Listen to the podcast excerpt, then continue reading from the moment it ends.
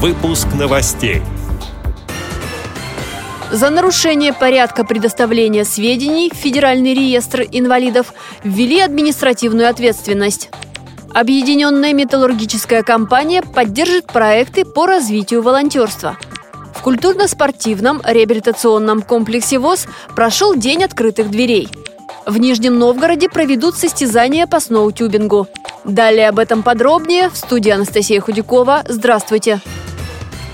За нарушение порядка предоставления сведений в Федеральный реестр инвалидов теперь грозит административная ответственность. Закон подписал Владимир Путин. Документ опубликован на официальном интернет-портале правовой информации. Речь идет о непредоставлении сведений, неразмещении или нарушении порядка, сроков размещения данных, а также их размещения не в полном объеме или заведомо недостоверных. Максимальный размер штрафа составит 30 тысяч рублей. Объединенная металлургическая компания объявила о старте пятого конкурса социальных и благотворительных проектов ОМК «Партнерство». На этот раз ставка сделана на поддержку волонтерства. Это могут быть проекты, которые направлены на служение добровольцев в больницах, домах престарелых, социальных учреждениях, а также на вовлечение людей старшего поколения в волонтерскую работу. Конкурс традиционно проходит в регионах, где расположены предприятия Объединенной металлургической компании.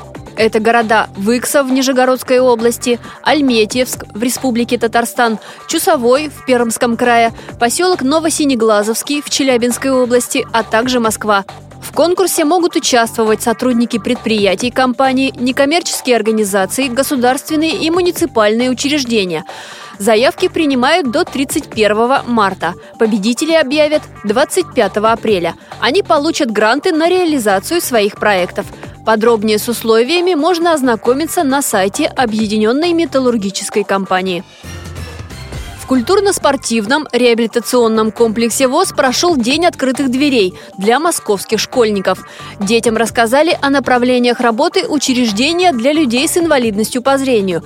Учащихся специальной школы-интерната номер два на эту программу привезла воспитатель Елена Шаройко. Ребятам было очень интересно. Какие-то игры они уже играли, вот Вуна, например, а какие-то для них здесь были новостью. Мы еле оторвали их на просмотр мультфильма. Если бы не аниме, они бы не оторвались. Школьники попробовали себя в играх «Тик-так-бум», «Квикса», «Уна» и других рассказал заместитель начальника отдела по работе с молодыми инвалидами по зрению КСРК ВОЗ Максим Карцев.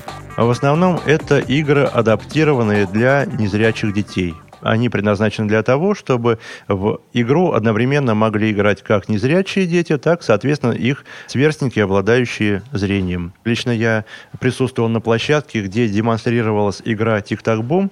Это игра, где нужно было придумывать слова в соответствии с буквами, написанными на карточках. И дети проявили очень живой такой интерес, и многие из них проявили достаточно незаурядную эрудицию. И, кроме того, состоялась для детей премьера мультипликационного фильма «Унесенные призраками» с тифлокомментарием. В Нижнем Новгороде в эту субботу пройдут благотворительные состязания «Веселые ватрушки» – командно-личное первенство по сноутюбингу. Будет большой инклюзивный праздник. В состязаниях участвуют дети и взрослые с инвалидностью и без, а также корпоративные команды, которые состоят из сотрудников компаний и детей с нарушением зрения. В этом году в «Веселых ватрушках» также участвуют люди с одновременным нарушением зрения и слуха. Для участников и болельщиков проведут мастер-классы и интерактивную программу на свежем воздухе. Организаторы гарантируют всем хорошее настроение и море позитива. Соревнования уже в шестой раз проводит региональная общественная организация родителей детей-инвалидов по зрению «Перспектива». Эти и другие новости вы можете найти на сайте Радио ВОЗ. Мы будем рады рассказать о событиях в вашем регионе. Пишите нам по адресу новости собака ру. Всего доброго и до встречи!